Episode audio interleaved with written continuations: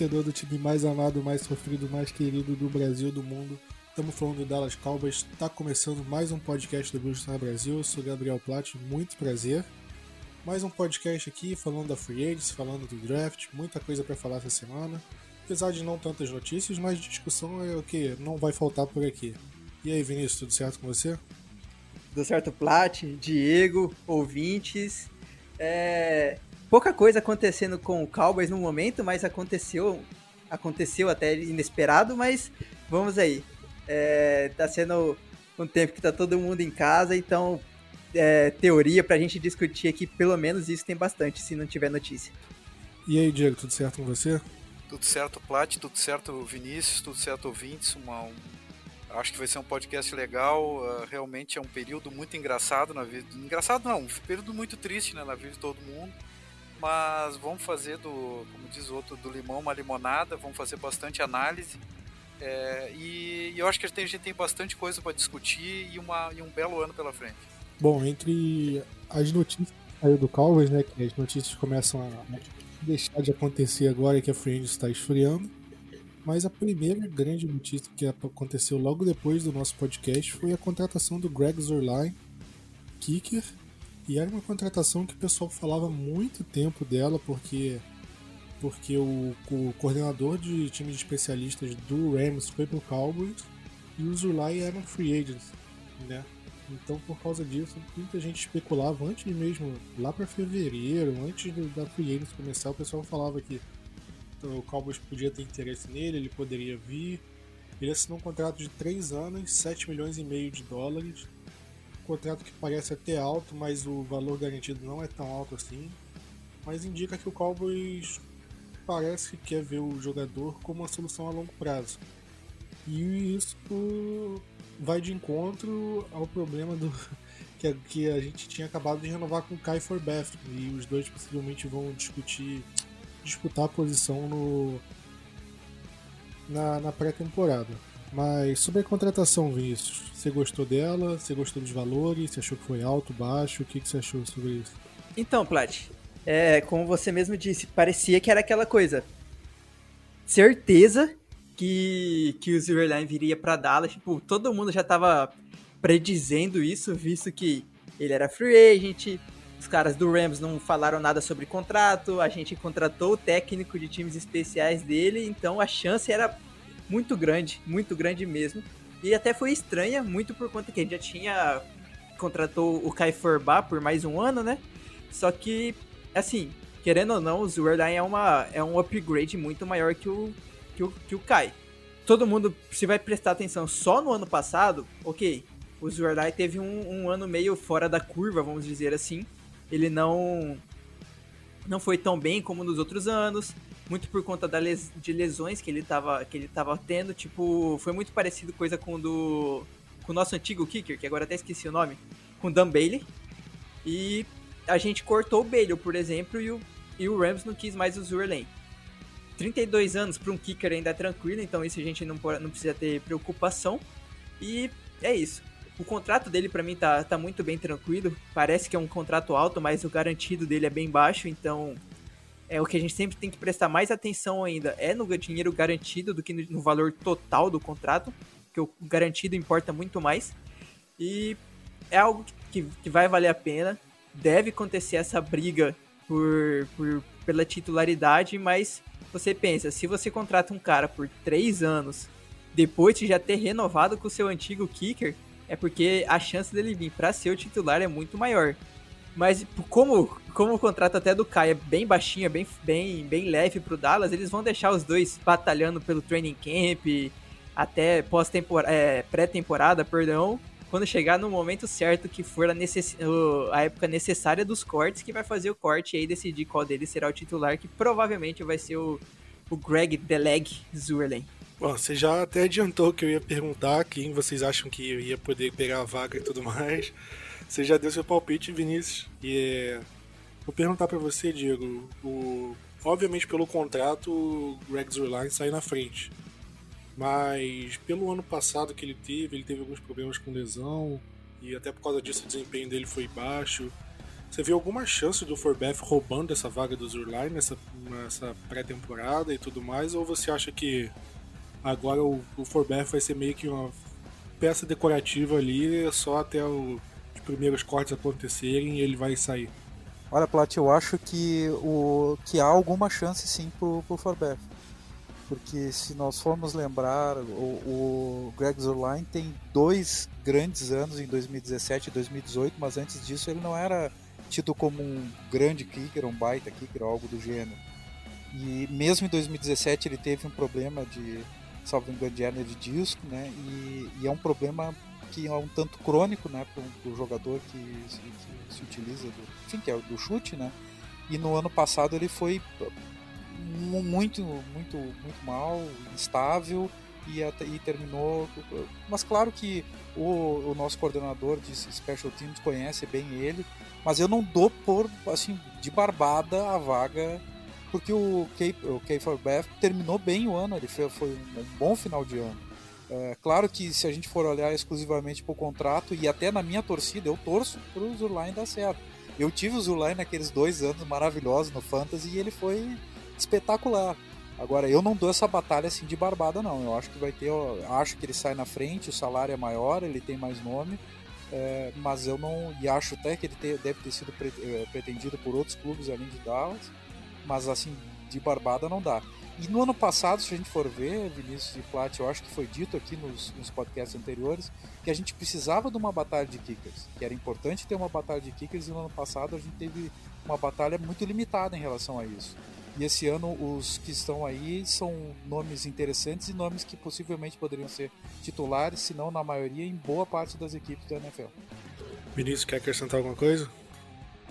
É que agora eu, eu ia querer acrescentar, mas eu não tenho total certeza. O aquelas trick plays que os times especiais do Rams fazia, a maioria era com o Panther ou também envolvia algumas vezes o Zurlen nesse, nesses casos. Porque assim, se a gente, às vezes, muitas vezes, passa raiva com, o, com os times especiais, pode ver, pode acontecer uma bela mudança aí, vindo com o, com o John Facel e na posição de kicker com o Zurnen também, né? Já que ambos trabalharam juntos. Se eu não me engano, é mais com o Johnny Hacker, o Panther. Eu não lembro de ver muita jogada com kicker, não. Se foi com na jogada de chute, pode ser o, o próprio Hacker como holder que pegava a bola, fazia alguma coisa mas eu não lembro do, do Zurline especificamente fazendo uma trick play e ele passando. É, Diego, quer falar mais alguma coisa? Não, só complementando, eu, eu lembro exatamente disso também, é, que nem o Plat falou. Só eu esqueci de dizer o seguinte, eu acho que, que é unânime entre nós. Dallas se preocupou definitivamente com o seu special team, né? Trouxe jogadores para isso, trouxe agora um kicker, uma batalha de kickers importantíssima, então aquele discurso preliminar do McCarthy de que o special teams não ia ser uma, uma, uma que ia ser realmente uma prioridade, né, na real, ia ser um, um dos grandes focos, assim como a linha de defesa, não há dúvida alguma que houve essa preocupação. A gente trouxe um treinador top, um coordenador né, de área top, jogadores especificamente para aquelas áreas, gunners, enfim, flyers e agora uma batalha de kickers que poucos times vão ter na NFL como você mesmo falou, Diego, em relação da hernia de disco dele, ele, o, o Zurlai chegou a perder alguns jogos nas últimas temporadas. O Cairo Santos chegou a, a, a, jogar algumas partidas no Rams né, no ano que eles foram pro Super Bowl, em 2018. No ano passado, até o próprio Brett Maher chegou a fazer. É, treinou é, algum. para ver se conseguia substituir o Zurlai em alguns jogos que ele estava sofrendo com lesão. Então, isso para mim é um problema que foi um problema para o Dan Bailey, ele perdeu alguns jogos na temporada anterior, que ele foi, acabou saindo do Cowboys. Então, o Forbeth eu não sei de, em relação à lesão e talvez vamos ver como é que vai estar a situação, se o Forbeth vai estar melhor fisicamente do que o Zurline ou não. Isso possa ser um fator que pese na hora dos dois é, na hora dos dois competirem entre si. Mas vamos ver. Eu acho que o Cowboys, pelo menos, se ano passado a gente reclamava da posição de kicker toda semana, eu acho que dessa vez a gente tem dois kickers bem confiáveis em relação à, precisão de chutes em média distância. O Zulai tem boa precisão em longa também, mas Ambos têm uma precisão muito melhor do que o próprio Brett Maher, que errava chutes fáceis de 30, entre 30 e 40 jardas, entre 40 e 50. Então isso era um problema muito grande para o Cowboys e agora eu acho que parece, pelos nomes dos jogadores que vão disputar a posição, parece que resolveu, né? Então vamos esperar para ver. E falando de outra posição que parece, ao menos a primeiro momento, estar resolvida, é a de defensive end, porque a gente, até o momento, a gente tinha o DeMarcus Lawrence, o Tyron Crawford, que eles avisaram, é, desespero do Diego, avisaram que eles não iam cortar, não tinha intenção de cortar, reduzir o salário do Crawford. E o Randy Gregory, que está para voltar para a liga, já que eles mudaram a política de uso de, de é, substâncias como a maconha e tudo mais. E o Dorance Armstrong. Então a gente tinha quatro nomes aqui. E agora foi contratado o quinto nome, um nome completamente aleatório, com um jogador que não fazia muito tempo que não jogava na NFL, o Aldon Smith. Ele foi draftado em 2012, se eu não me engano. E ele foi um monstro no 49ers nas primeiras duas, três temporadas ali. Ele foi simplesmente um animal. Um animal. Pensa no, no, nos melhores pass rushers da NFL hoje. Ele teve duas temporadas nesse nível. E foi caindo, foi se envolvendo em problemas, foi acusado de violência doméstica, foi suspenso por uso de substâncias. E desde 2015 na NFL ele não joga. E assinou um contrato de um ano um contrato mínimo, mas pelos incentivos pode chegar até 4 milhões de dólares. Diego, você gostou dessa contratação? Você aprovou a contratação pelos valores e tudo mais? Ou você acha que foi até muito uma aposta arriscada para um jogador que tem tanto tempo que não joga na liga? Olha, Plat, é... até eu acho que foi o Vinícius que lançou no nosso grupo uma, uma, uma matéria, uma, um tweet muito engraçado do Brian Brothers, quando perguntaram para ele para ele avaliar a contratação do, do Aldon Smith. Daí ele respondeu: Como? Como que eu vou fazer isso? Né? How? Porque realmente assim a gente não tem a menor ideia, é, é puro achismo chegar em qualquer tipo de conclusão do que, que ele pode render em campo. Uh, eu imagino o seguinte, que do ponto de vista do contrato, o contrato é, como alguém já falou, um bilhete de loteria. Acho que está no nosso site, inclusive, isso. Se ele der certo, é a melhor contratação da história do, do, Cowboys. Se ele for aquele jogador de 2011, 2012, até com algum flash em 2013, é, ele será terá sido a maior contratação de todos os tempos do Cowboys. Agora, isso faz é, de 8 a 9 anos atrás que ele teve esse desempenho e não faz, não realiza uma partida há 5 anos. É, não é possível que ele entre em setembro em plenas condições. A gente vai ter que observar ele durante uma temporada inteira, né? E talvez ele nem consiga passar do training camp, essa é a grande verdade, né? E os gatilhos eles são gatilhos interessantes da contratação, porque se a gente for ver, ele tem o gatilho para uh, primeiro lugar que Dallas não paga absolutamente nada se ele não for reinstalado, né? Re reincorporado na liga. Ele nesse momento ele é um jogador, uh, vamos dizer assim, banido por tempo indeterminado, né? Banido é uma expressão muito muito pesada, perdão, suspenso por tempo indeterminado. Se ele ingressar na liga, ele recebe um valor. Se ele fizer parte do, do, do roster, é um segundo valor do roster de Dallas. E depois tem o incentivo do número de sexo, número de partidas, enfim, é, é, o contrato ele é muito adequado, o contrato realmente é bom de, que Dallas fez. E, e tem a grande questão do, do treinador, uh, que é que é uma que dentro dessa equação é, é uma pessoa importante né, que esteve com, com o Tom Sula, né, o time Tom Sula, que esteve com ele na foi coordenador da linha defensiva do San Francisco 49ers nos melhores momentos do, do Aldon Smith. E eu digo assim, ó, o Aldon Smith, eu imagino que as, as torcidas de boa parte das equipes da liga, em especial o 49ers e o Raiders, uh, até torçam para que ele dê certo. O tamanho é o nível do jogador e o quanto deixou saudades para as equipes. Agora, dizer assim, ah, foi é uma contratação que supre todas as carências do, do, do pass rush de Dallas. Muito pelo contrário, a gente não tem a menor noção se isso vai poder acontecer. É arriscadíssima a, a, a contratação. Agora, ela é arriscada com baixíssimo custo num primeiro momento e que se ela der certo vai ter sido a, a maior contratação de todos os tempos. A chance de dar certo, na minha opinião, é muito pequena. Pois é, né? Como um jogador é, é, um jogador, eu acho que o risco de você contratar um jogador como esse é até baixo, pelo salário dele não é tão alto. E o que vai acontecer no pior dos casos? Ele vai jogar mal, não vai se adaptar, vai ser cortado na pré-temporada e acontece. E no melhor dos casos, o melhor, disparado melhor dos casos, ele volta a ser o que era no 49ers, um monstro. O Cowboys consegue um jogador nível Robert Quinn para cima para jogar ao lado do Lawrence. E o Cowboys vai ter uma linha defensiva animal para a próxima temporada. E daí ou ele vai renovar com o Cowboys e a gente vai ter um pass rusher top junto com o Lawrence, ou ele vai sair e a gente vai ganhar uma escolha compensatória. Qual que é mais provável? Eu acho muito mais provável o cenário pessimista.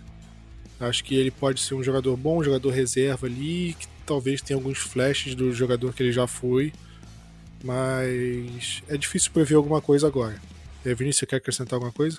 É, só acrescentar algumas outras coisas, porque assim, é, contextualizar um pouco, né, sobre o, sobre o Aldon, eu acho que é até importante, porque tem, como você disse, muita gente que deve estar tá ouvindo, que vai ouvir nós de, depois, não viu o Aldon Smith jogar.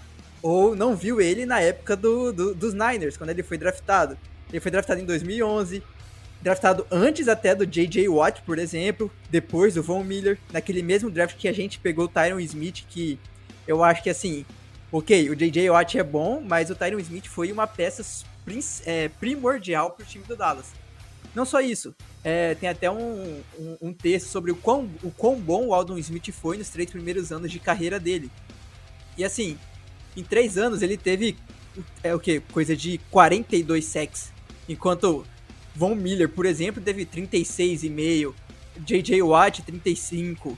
Ou ao contrário, perdão, o Miller teve 35, J.J. Watt, 36,5. O Nick Bosa, que ganhou o, o, prêmio de jogador defensivo do ano, por exemplo, teve nove, uma temporada de 9 sacks e 16 tackles, por exemplo. Enquanto isso, o Smith, na mesma temporada, teve 14 sacks. Pra ter uma noção, tipo, com 9 sacks, o, o Bosa foi, foi eleito jogador defensivo do ano, por exemplo, e o Smith teve 14 no ano de calor. É, isso mostra o quanto ele era bom. O problema é coisa que a gente vê em muitos jogadores do, da NFL. Violência, problemas com abusos de substâncias, no caso dele álcool, eu não lembro se tem drogas envolvidas, mas o que eu vi o Jay Glazer falando muito sobre isso depois que ele acho que foi o primeiro a dar essa a contratação ele já tá mais de oito meses limpo, né? Totalmente limpo no caso do, do álcool. Tá fazendo é, coisa de alcoólicos anônimos, que lá nos Estados Unidos é outro nome. Ajudando veteranos do exército a, a também se livrar do vício do álcool. Isso, na parte pessoal, é, é, é ótimo. Eu imagino que Dallas possa conseguir complementar essa ajuda para o jogador de ser um time que vai apoiar ele ajudar a não ter uma reviravolta, ele não, tipo, né, voltar a beber e coisas do tipo. Isso é muito bom. Aí agora já voltando, quero dar um pouco da, da opinião também do, do lado profissional, no caso. O contrato dele é bem baixo.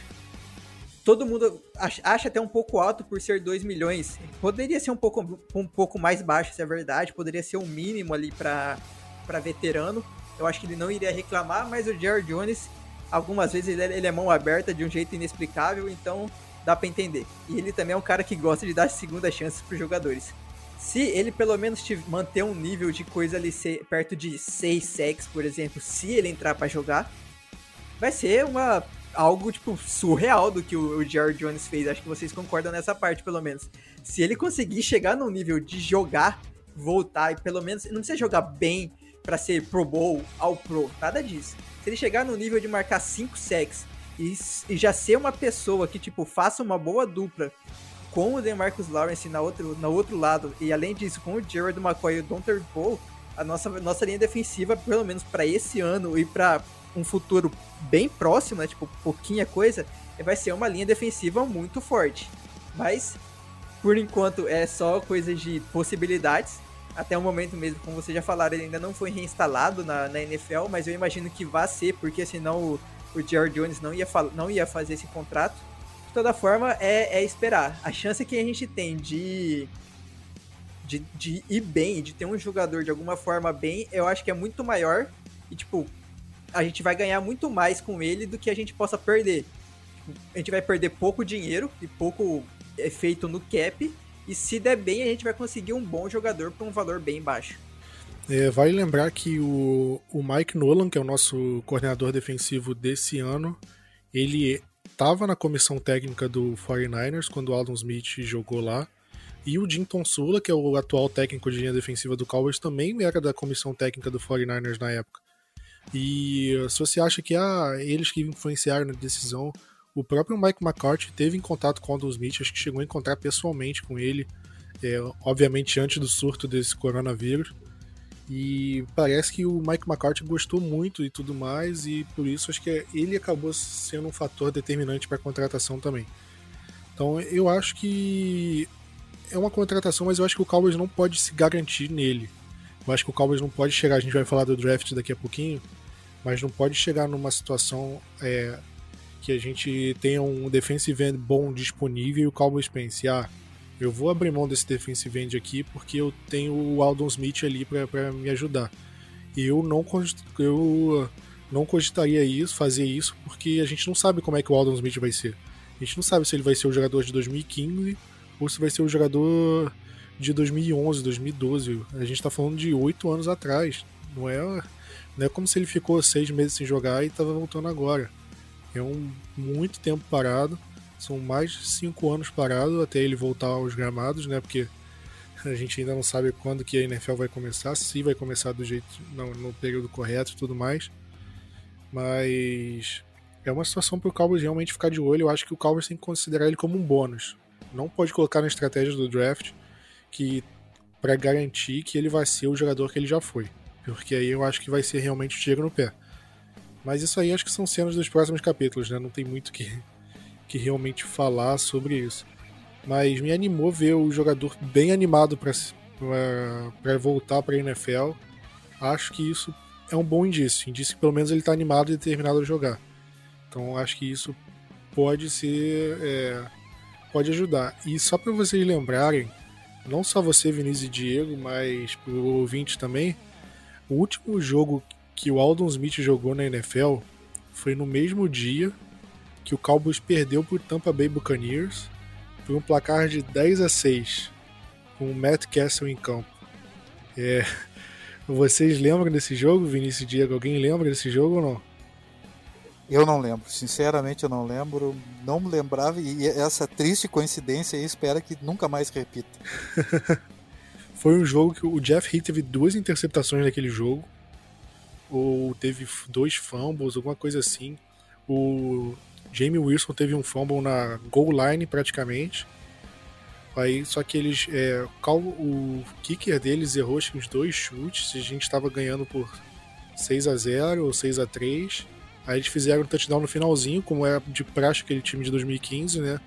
A defesa segurava até onde dava e depois o, o ataque não pontuava nada. Aí eles fizeram 10 a 6 Aí a gente tinha pouco tempo no relógio para tentar a virada. O Terrence Williams me gastou 15 segundos no retorno do kickoff, correndo por um lado para o outro e não para frente. E na última jogada do, da partida, o Dez Bryant sofreu uma interferência claríssima na end zone que o juiz não marcou e acabou o jogo daquele jeito. Que se, se ele tivesse marcado, o Cowboys ia para a linha de 1 um, e com McFadden, a, a linha ofensiva bem, era bem possível que o Cowboys conseguisse o touchdown para virar o jogo. Mas, e eu não sei porque que eu lembro desse jogo, mas, desses tantos detalhes, mas acho que é a consequência de, de é, falar do Cowboys o tempo todo aqui no Blue Star Brasil. Mas não recomendo que vocês peguem o jogo para assistir, porque muito sofrimento.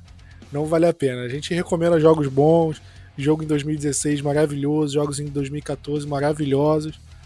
É, 2013, 2012 tem ótimos jogos também, mas 2015 acho que eu recomendo só o da semana 1 e olhe lá. Não recomendo assistir muitos outros, não. É, é muito desgraçamento de cabeça ali. mas vamos fechar da Free Agency, né? Porque os assuntos da Free Agency acabaram e a gente tem as necessidades pro draft. Né? A gente não sabe como é que vai ser a situação do draft e tal, que, que quais são os jogadores que o Cowboys vai ter, porque antes, antes né, do, da, da situação do coronavírus, os times poderiam é, trazer jogadores, fazer entrevistas, podiam fazer treinos privados com jogadores E por diante disso, o Cowboys é, meio que mostrava quem ele tinha interesse ou não. É, desde 2012, 2012 foi o último ano em que a nossa escolha de primeira rodada não é, fez uma entrevista um treino privado com o Cowboys. Em 2012 foi o Claiborne. E desde então, tirando a Mari Cooper, óbvio que não foi uma escolha de primeira rodada, foi a troca. Mas todas as outras. É, é, todos os outros jogadores que a gente escolheu na primeira rodada tiveram esse encontro com o Cowboys. E agora, como não tem, a gente fica à mercê das entrevistas que tiveram no Combine e das entrevistas que tiveram em outros jogos, como o Senior Bowl, teve outros jogos também, então a gente fica um pouco disso. Mas falando com você, Diego, é, a gente não sabe se o Cowboys vai jogar numa defesa 4-3 ou 3-4. A gente falou de um pouco disso ontem, mas você vê que a, você acha que pode ser uma necessidade um jogador de uma posição de um linebacker, de um pass rusher, né, de um 3-4, por exemplo? Ou você acha que o Cowboys deve seguir mesmo com 4-3, ser um pouco mais híbrido? Você acha que alguma posição dessa pode ser uma necessidade do time a ponto da gente ir atrás de alguém no draft? É, não só nas primeiras, não só nas últimas escolhas, estou falando de escolha um pouco mais alta, do segundo dia para o primeiro, por exemplo. Uh, eu, eu só, em relação a isso, eu, eu tenho a impressão que a gente segue uh, preferencialmente no 4-3, tá? por conta da dificuldade de alguns jogadores e na transição uh, num primeiro ano em relação a isso. Mas como a gente havia dito no, no podcast anterior, uh, os nossos jogadores de, de interior que foram contratados, o Paul e o McCoy, eles são, são jogadores que sabem jogar nas duas possibilidades, tanto 4-3 quanto 3-4, até melhor em 3-4. É, tanto que o Dante Paul era um nose tackle, né, o de origem. É, mas eu tenho a impressão que a gente não só vai ter uma defesa híbrida, uma defesa bem situacional, principalmente em relação aos defensive ends, como a gente vai ter um gradual. Eu tô, tô, com a impressão, isso é um chute, né? É um gradual é, caminho para um 3-4 em anos posteriores. E possivelmente a gente tenha alguma, alguma algum no draft nas primeiras rodadas, eu tenho a impressão disso, da, da escolha de um jogador, um outside linebacker. Eu acho que sim. O Jalen Smith é um jogador que pode fazer isso, que tem capacidade de fazer isso. Eu acho que é, a gente pode tentar treinar o, em situações especiais o DeMarcus Lawrence em relação a isso, mas era um jogador mais de chão, né? Mais de 4-3.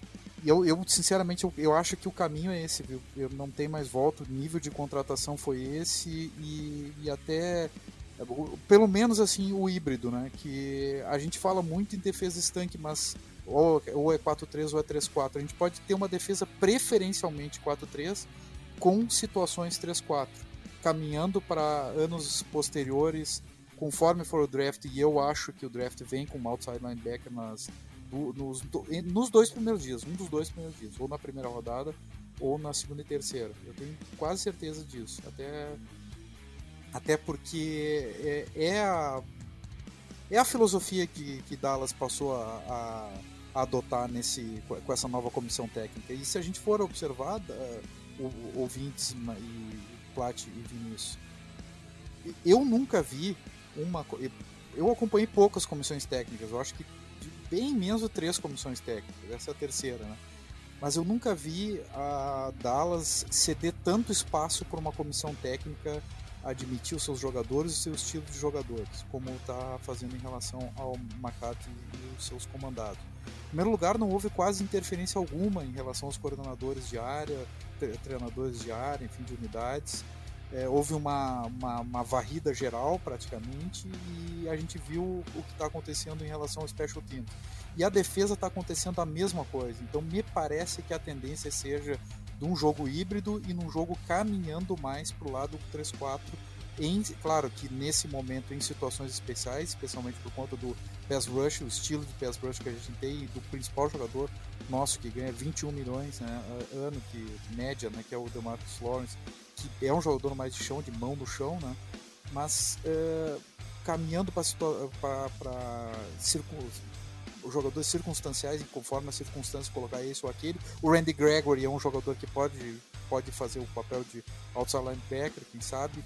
O Aldon Smith, vamos ver, né? É, é que nem vocês disseram, não dá para confiar nele para ser o titular, o, o, o left defensive end de, da primeira rodada. Então, eu, eu não consigo imaginar isso nem o outside linebacker que a gente espera, pode esperar, mas eu tenho, tenho quase certeza que nas duas primeiras rodadas, nos dois primeiros dias, perdão, vem um outside linebacker, um, um edge rusher capaz de fazer esse jogo híbrido, mas principalmente um cara que seja capaz de jogar em 3-4. É, eu acho que pela situação e tal do Cowboys, é, jogadores importantes para renovar, eu acho que essa mudança para o 3-4 foi um pouco adiada né? Porque não tinha muito o que fazer. O Cowboys tinha que focar principalmente renovar com o Deck, renovar com a Mari Cooper, segurar alguns outros jogadores de é, reserva, rotação de elenco. E por causa disso, eu acho que o Mike McCarthy acho que foi vendo onde dava, contratando jogadores onde dava para poder fazer um pouco mais híbrido. Mas eu não sei se o time já vai atrás de um pass rusher agora para em busca dessa mudança para um 3-4. É, a gente pode falar do, das necessidades do draft. Eu vejo, no momento, vejo a necessidade de um wide receiver para ser slot e um wide receiver número 4, mas daí não precisa ser nas primeiras rodadas, pode ser nem o slot necessariamente precisa. Mas o Cowboys precisa de um, um ou dois wide receivers ali e isso no ataque. Acho que as outras posições do ataque estão bem servidas. E na, na, posição, na defesa, eu eu, a gente precisa de um cornerback para substituir o Byron Jones, que o Cowboys não trouxe ninguém para substituir ele, e de um safety. Eu acho que apesar do Haha é, ter vindo, eu não sei se confio nele a ponto disso, de, de manter ele como titular de seis jogos inquestionável. Eu acho que o Cowboys precisa de um safety. E na linha defensiva, acho que precisa de um defensive end. Acho que o defensive tackle a gente é, conseguiu um elenco ali bem fechadinho. Acho que o Cowboys consegue se virar com eles, mas defensive end, acho que não sei. Não confio tanto assim, não. É, mas vamos ver o que, que, o Cowboys vai fazer. Eu acho que é uma situação é, complicada para mudar para 3-4, na minha opinião, mas vamos ver se, se eles vão seguir a minha estratégia ou não, né? Mas falando sobre a primeira escolha, ou as primeiras duas escolhas de primeira e segunda rodada, Vinícius, você iria em wide receiver, por exemplo, ou para você, Cowboys tem que focar na defesa nessas primeiras escolhas? Na minha opinião, Plat, eu, eu iria totalmente de, de defesa. Só se, não sei, só se, por exemplo, praticamente todos os grandes prospectos de, de defesa já tiverem saído na nossa frente, que eu acho que é até um pouco difícil.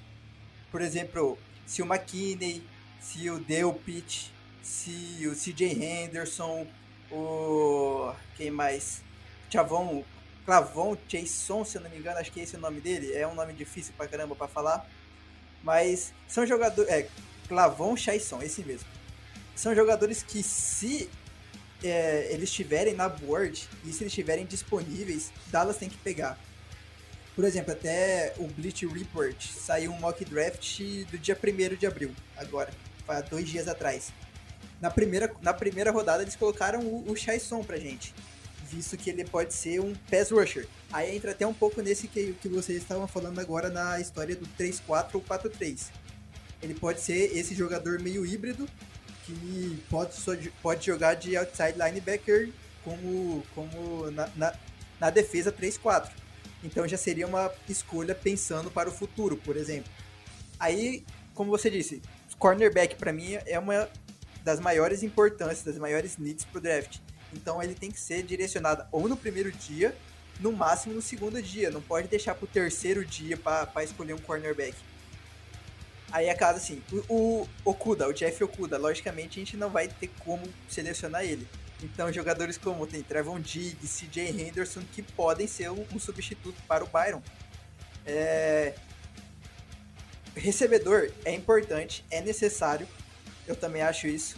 Tem alguns, eu já vi falarem no, no Twitter, por exemplo, analistas de alguns wide receivers de dia 3, por exemplo, que podem cair muito bem em Dallas. Por exemplo, KJ Hill, Van Jefferson, são jogadores que iriam jogar no slot, seriam, são jogadores para ir para o slot.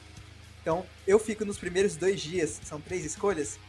Para mim, iria ser DL ou LB, alguma coisa assim, ou Pass Rusher, vamos dizer assim. E secundária. A gente tem que matar esses, essas três posições nas três primeiras escolhas, ao meu ver. Um safety, um corner e um DL novato que não seja DT, que não seja o defensive tackle, porque já não, não, não é necessário no momento. Essas três posições. Para depois a gente pensar em um recebedor, em um é, linha ofensiva e quem sabe um Tyrant para disputar a vaga com o Blake Bell. Seria mais ou menos essa estratégia que eu iria utilizar, eu tentaria utilizar no draft, seria mais ou menos nesse estilo. E ainda, claro, tem os jogadores do draft, que pode sempre aparecer alguma outra pessoa por aí. Mas seria basicamente essa linha de jogadores. Acho que estou faltando alguma outra escolha, acho que são seis escolhas que a gente tem. E a outra escolha, não sei, a gente coloca mais um recebedor, ou sei lá, mais um OL, não sei. Mas os cinco principais para mim seriam isso. É, defensive end ou pass rusher, no caso. Cornerback, safety, recebedor e por último ali um Tyrande para ser o terceiro na nossa, no nosso elenco. Eu te perguntei das primeiras rodadas, você falou o draft inteiro, tá? Tá, tá ótimo mesmo. A gente não tem mais o que falar, mas. É, eu sairia de wide receiver nas primeiras rodadas se tivesse um nome muito bom que sobrasse porque a classe de wide receivers nessa, nesse draft é muito boa. Muito boa, é acima da média. É, a do ano passado foi muito boa e a desse ano também é muito boa, então eu acho que o Cowboys, dependendo dos nomes que tiverem disponíveis na escolha de primeira rodada, na escolha de segunda rodada, talvez o Cowboys possa deixar passar. É, no ano de 2018 a gente conseguiu o Michael Gallup na terceira rodada. Foi um ótimo nome para a terceira rodada. Então acho que o Cowboys não precisa forçar para um wide receiver na primeira rodada, sendo que quando ele for entrar em campo, ele vai ser o slot. Ele vai estar atrás do Cooper e do Gallup, no mínimo. Então acho que o Cowboys não precisa, a menos que apareça um Jerry Judy da vida, um CD Lamb talvez. É, mas tirando esses, ó, se tiver um outro wide receiver aqui ou ali, talvez o Cowboys. Cara, será que vale a pena mesmo? Do que pegar um cornerback, você falou os nomes, cornerback, safety um que vai chegar e vai ser titular no primeiro dia, basicamente. Vai ser um cara que vai agregar muito mais no primeiro ano e até nos próximos, porque o, o Gallup tem contrato até 2020, ao fim da temporada de 2021. O Cooper agora tem contrato longo, mais cinco anos. Então, será que eles mesmos vão ter é, o jogador de primeira rodada? A gente vai ter que esperar dois anos e aí, se o Gallup renovar, qual vai ser o papel dele no ataque? Gente vai ficar com wide receiver 3, vão gastar a primeira escolha do time na, no draft para wide receiver 3. Então isso é uma coisa que eu fico com o pé atrás. Eu acho que o Cowboys pode buscar um wide receiver lá para o segundo dia, terceira rodada, quarta rodada. Eu acho que o Cowboys acho que consegue um bom valor, que consegue exercer uma boa opção ali no, no como slot, ou fazendo a função do Tavon Austin, por exemplo, se é que ele ameaça em mais em profundidade. E além do mais, tem uns bons nomes disponíveis na Free Agency ainda. Então acho que o Cowboys, qualquer coisa, pode ficar de olho em um nome aqui, um ali, um nome barato para repor.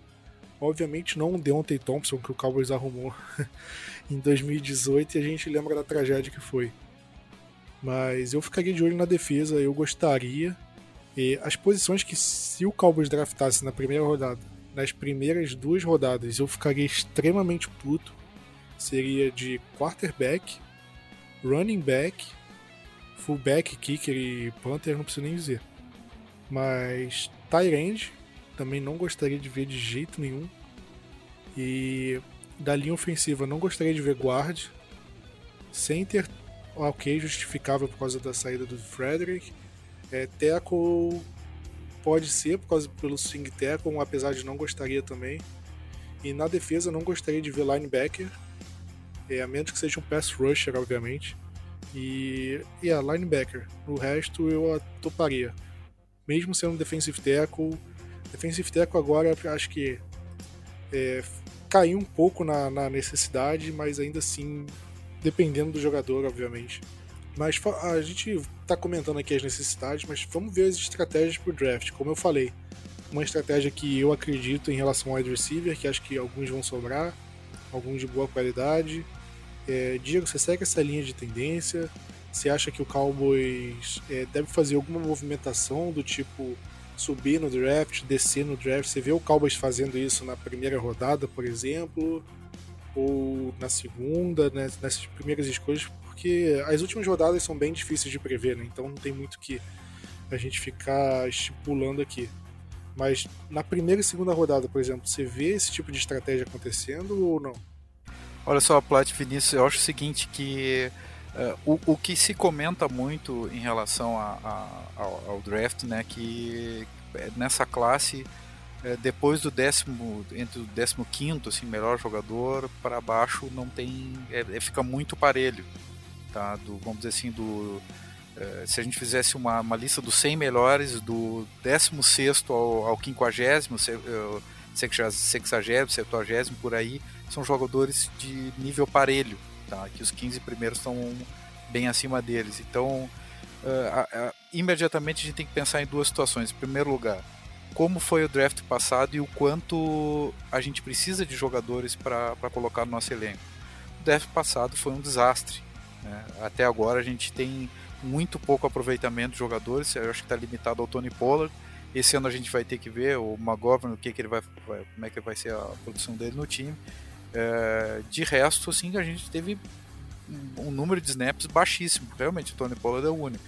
Então, em relação a subir, descer, do primeiro aspecto que eu vejo é que a gente precisa de praticamente todas as nossas escolhas desse ano, porque o nosso draft do ano passado foi péssimo. E a gente precisa introduzir novos jogadores com contratos de bastante tempo, mais baratos, né? A gente precisa dos cinco anos do prime da primeira rodada, a gente precisa do jogador de segunda rodada, de terceira rodada, assim por diante, porque a gente precisa de elenco. A gente precisa de elenco jovem, a gente precisa de elenco que não precise renovar tão cedo.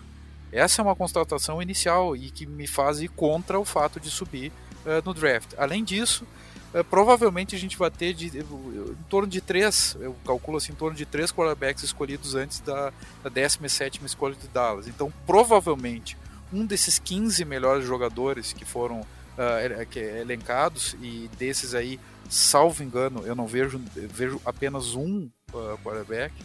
É, nós possivelmente, um ou dois no máximo, possivelmente a gente tenha um grande jogador escolhido na 17 posição. Muito provavelmente isso.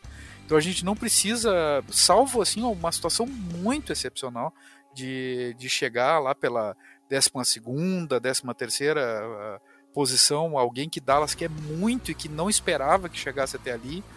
Quem sabe o Jeffrey Okuda, que é, o, que é o melhor corner do draft desse ano, né? Tido como que vai sair nas três primeiras uh, escolhas, ou cinco primeiras no máximo. Se um jogador desse cai para décima segunda, décima terceira posição, aí, quem sabe, se subir.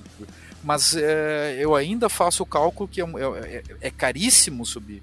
E caro, muito caro para Dallas para uma equipe que precisa de muitos jogadores. Volto a dizer, o draft do ano passado foi muito ruim de Dallas. Dallas precisa da sua primeira escolha, precisa da sua segunda escolha, precisa da terceira escolha, precisa de. E como teve um, uma, uma, um número grande de jogadores que renovou nos últimos anos de, com valores altos e ainda logo em seguida a gente vai ter outros jogadores também para renovar de, de grandes valores, nós não podemos nos dar o luxo de perder jogadores nesse draft. Então, na, a princípio, a minha estratégia era de utilizar todos os jogadores que a gente pode ter no, do, do, do draft, em número. Uh, agora tem uma situação também que a gente pode ver algum jogador muito especial uh, na, no início da segunda rodada subir no início da segunda rodada, quem sabe abrindo mão de uma escolha. O ideal seria mão, abrir mão de escolhas a partir do terceiro dia, né? Do quarta rodada, quinta rodada, assim por diante. Uh, mas até assim, ó, se, se tiver um jogador muito especial no início da segunda rodada, eu abriria mão, quem sabe, de uma terceira rodada ou de duas, de para mais adiante para subir na segunda rodada. Na primeira eu acho o custo muito alto por conta da necessidade de Dallas. Dallas deixou muito claro que precisa de wide receiver em três, né? Precisa de defensive end ou, ou outside linebacker, precisa de cornerback e precisa de safety vai precisar também de linebacker, o, o, o estilo normal, todos os anos, uh, praticamente Dallas drafta um desses jogadores. E como a, a nossa, a, a, o nosso elenco em relação ao ano passado, ao draft do ano passado, nos deixou muito mal né, para suprir essas vagas, eu tenho a impressão que Dallas, a estratégia habitual de Dallas vai ser, como tem muitas needs, e tem muito pouca gente que veio do ano passado utilizar todas as suas escolhas onde elas estão, sem nenhuma subida, sem sacrificar a posição no draft, porque infelizmente a gente não pode se dar esse luxo esse ano. É, como você falou, né?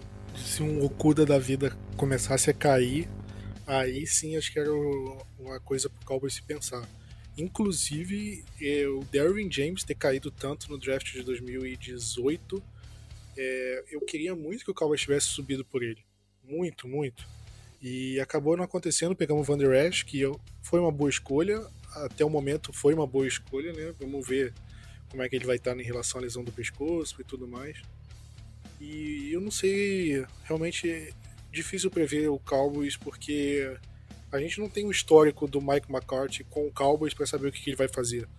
No Packers ele, ele, ele tinha algumas trocas, trade up, trade down, é, e ele tinha umas movimentações mais agressivas, mas o, próprio Packers tinha um general manager, eu não sei até que ponto o McCarthy influenciava nisso, e não sei até que ponto ele vai influenciar no próprio draft do Will McClay. Então vamos ver o que, que o Cowboys vai acontecer, como é que vai ser esse primeiro draft do McCarthy. E eu tô bem ansioso. Eu acho que o Cowboys tem potencial para draftar bons jogadores e conseguir um elenco bem encorpado agora, porque a gente é, resolveu algumas situações na free agency, algumas peças, renovamos com peças importantes e agora vamos ver como é que o draft vai trazer, que eu acho que o Cowboys é, para poder dizer como é que o Cowboys chega para a temporada regular, né? Então vamos ver. Mas falando sobre a temporada regular, acho que vale mencionar, porque diante desse surto, não é, não é nem mais surto, né? A pandemia do coronavírus, é, a gente não sabe mais como é que vai estar a situação da NFL. É, antes da gente gravar esse podcast recentemente, saíram alguns relatos de que possivelmente a, a temporada da NFL pode ser adiada e isso pode trazer um grande problema para o Cowboys, é, porque a gente não sabe quando que o, a situação nos Estados Unidos, os Estados Unidos é o, é o, país com mais casos de coronavírus, é o país que tem mais mortes, se eu não me engano, até agora. Então é o país mais afetado. E eh, a gente não tem uma previsão de quando isso vai melhorar, quando não vai, quando eles vão aliviar a quarentena, quando que os quando que a situação vai realmente melhorar lá. Então a gente pode lidar com o cenário. Primeiro cenário, cenário mais otimista possível. Agora em abril, maio, estourando, o, a situação resolva, acabe de uma vez só. Então isso possivelmente afetaria o minicamp, aqueles treinos de pré-temporada mais de calor, mas o training camp em julho, agosto, pré-temporada, isso conseguiria, isso não mudaria. A gente tem um cenário mais ou menos que a situação poderia se arrastar até junho, julho, e aí poderia afetar o training camp e a pré-temporada, e a NFL teria que ver o que fazer, né? Se eles fizessem, ah, vamos cortar os jogos de pré-temporada para não atrasar a temporada regular. Ou vamos atrasar a temporada regular umas duas semanas para dar tempo do preparo. Ou o pior cenário possível é a situação se arrastar até setembro, setembro, outubro. E aí a NFL ou vai ter que adiar a temporada um, dois meses, três meses, como, é, como vai fazer, ou ele simplesmente vai ter que fazer igual fez na década de 80, é, quando teve uma greve dos jogadores e eles tiveram que fazer uma temporada regular de oito jogos, nove jogos.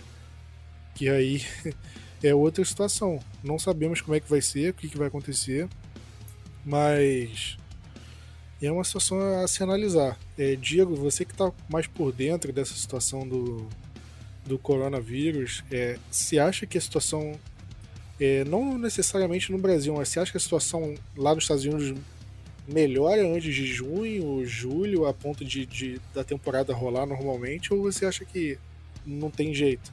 Olha, Plat, eu, eu realmente estou bastante envolvido nisso. É, é, muito difícil de prever, tá? Se a gente for ver, a, a questão do draft online foi decidido a, definido há muito pouco tempo. Inicialmente, o presidente norte-americano havia falado em retomar todas as atividades logo após a Páscoa. A própria Disney colocou que ia retomar seus parques assim por diante. Os Estados Unidos acabou freando a, a situação até o início do, do mês de de maio, né? talvez até 1 de maio, que é uma data bem simbólica né? do, do Dia do Trabalhador. Eu tenho a impressão que, como te, que, que, que, nós vamos conseguir passar essa, esse momento E como os Estados Unidos é um, hoje é o país que, em relação ao número de testes, é o maior afetado, né?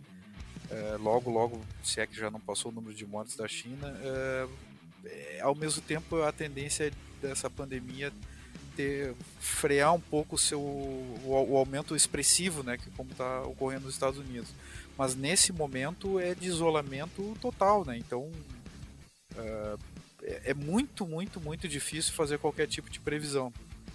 Uh, a previsão mais otimista é justamente essa, de que como foi feito o isolamento nesse momento, né, isolamento mais intenso né, nos Estados Unidos, começando por agora nos últimos dias, que já por início de junho ou no máximo início de julho a gente tenha com o verão norte-americano, aquela coisa toda, uma, uma situação bem melhor e com boa parte da população já tendo sido, sei lá, infectada não infectada, mas tendo sintomas ou assintomática e isso uh, em relação a todo tipo de vírus já, já dá uma diminuída bem grande no número de óbitos ao final. Mas é, é tudo isso é achismo, né, Paty? Eu não eu realmente eu tenho bastante esperança nisso e essa esperança que o, o povo norte-americano tem, tanto que não que, que a, a, pedido dos jogadores e a pedido de muita gente não houve qualquer tipo de adiamento do início dos, training camps ainda. É, ainda tem um pouco de água para rolar pela frente. A gente só vai voltar ao normal com uma vacina eficaz, né? Mas isso não, não é uma coisa tão próxima mas esses tratamentos parecem ter sido bem eficazes e como os Estados Unidos têm uma tecnologia também de ponta, eu acho que tem condições de enfrentar e de ter bons resultados logo adiante. Pois é, acho que tem muito achismo e a NFL, por muita sorte, né, a NFL se colocou numa posição muito privilegiada ao ponto da, da pandemia acontecer, né, o pico dela acontecer justamente no meio da, da off-season, né, entre as temporadas. É óbvio que durante os playoffs ali, até o Super Bowl, é, já tinham alguns casos nos Estados Unidos, mas qual a chance deles é, adiarem um Super Bowl por conta de 10 casos, não sei quantos exatamente. Mas como a NFL agora está numa situação de off-season, a temporada só volta oficialmente em setembro, a NFL tem tempo para ver como é que a situação se, se desenrola para poder definir alguma coisa. Não é, por exemplo, como a NBA, por exemplo, que teve que adiar, é, paralisar a temporada no meio, como os campeonatos de futebol que tiveram que paralisar a temporada no meio. É, e vários outros esportes. É, alguns torneios de tênis foram cancelados, corridas de Fórmula 1, é, tudo foi parando e a NFL, por já é, ter normalmente a off-season nesse período, acabou não interrompendo nada. Óbvio que teve algumas adaptações, como a gente falou agora na, na visita de jogadores do draft. O próprio draft agora não vai ter aquele evento, vai ser outro tipo de evento é, adaptado, obviamente, sem público e tudo mais. Então é uma situação complicada, é difícil a gente prever. É, nem eu, nem você, nem o Vinícius, nenhum de nós somos médicos a ponto de. e nem especialistas em, em esse tipo de acontecimentos para poder dar uma previsão. Mas a gente torce pelo melhor. A gente torce para que tudo se resolva. Alguns países já estão começando a resolver a situação, a própria China, da Em Plat, em Plat. Oi. Nesse, nesse ninguém é especialista, né? Uma coisa completamente nova, né? Não tem ninguém que possa nos dar certeza do que vai acontecer daqui a cinco dias, é uma coisa impressionante. Exatamente, as situações mudam o tempo todo. E a gente vê países como a Itália, que obviamente já sofreram muito, mas começam a dar sinais de queda. Então talvez daqui a um mês, por exemplo, a Itália já esteja numa situação muito mais controlada do que está hoje. O Brasil, agora, o, do nosso lado, do lado do Brasil, dos Estados Unidos, que, que tudo bem que os Estados Unidos a situação chegou bem antes do Brasil, mas eles ainda não parecem, pelo que dizem e tudo mais, parece que não chegou no pico, ainda muitos casos ainda devem acontecer, muitos óbitos, infelizmente, no Brasil também, então talvez demore um pouco mais. Mas a gente torce pelo melhor, torce não só pela NFL, obviamente, mas pela saúde de todo mundo. Espero que você esteja ouvindo esse podcast tenha lavado a mão antes do podcast e agora que você está ouvindo isso, você lave a mão de novo. Sempre bom lavar a mão, manter as mãos limpas.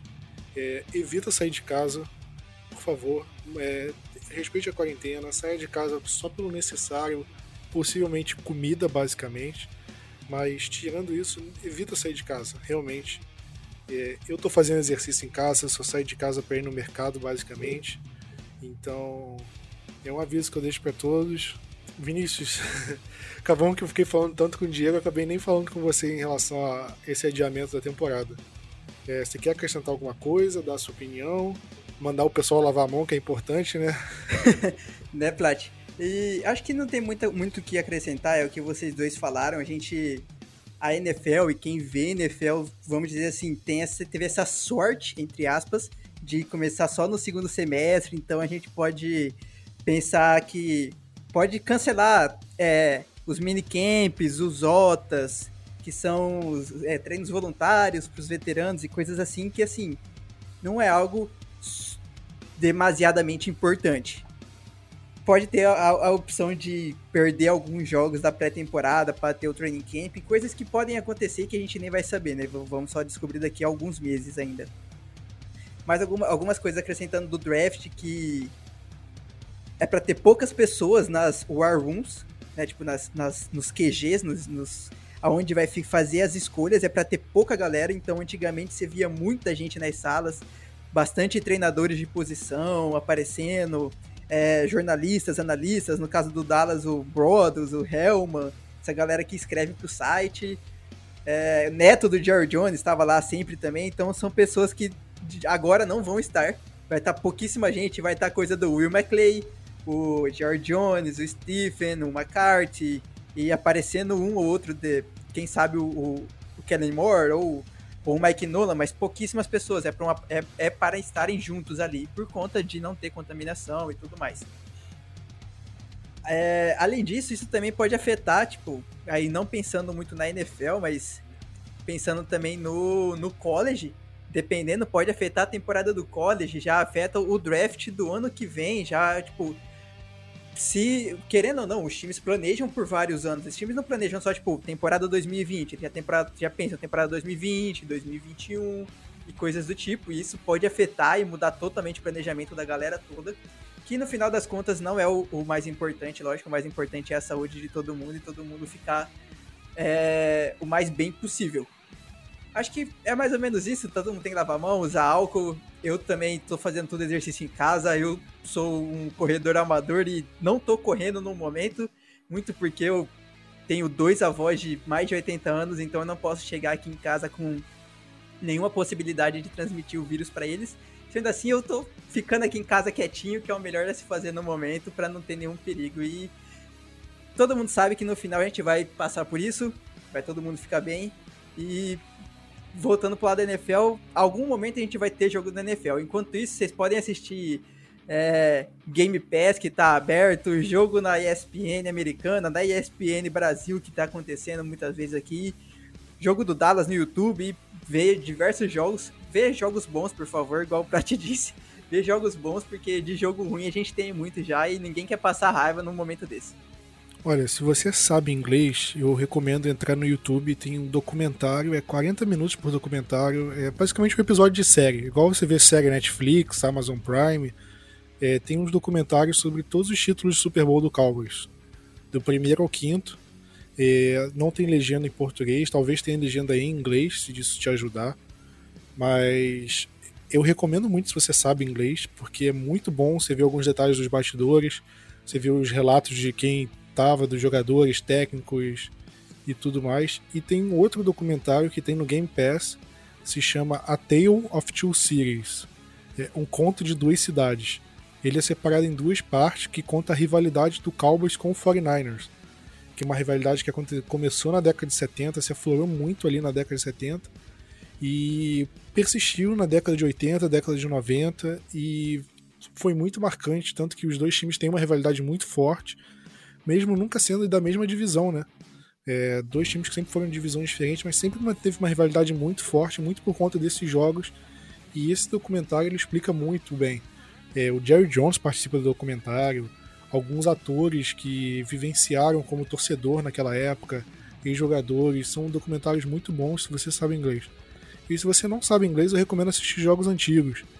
É, eu, em uma off-season passada, eu assisti a temporada de 2011, reassisti e aí você vê os jogadores como que você acabou não conseguindo ver é, no auge em jogando pelo Cowboys, por exemplo, tem muita gente que não viu o Tony Romo jogar muito.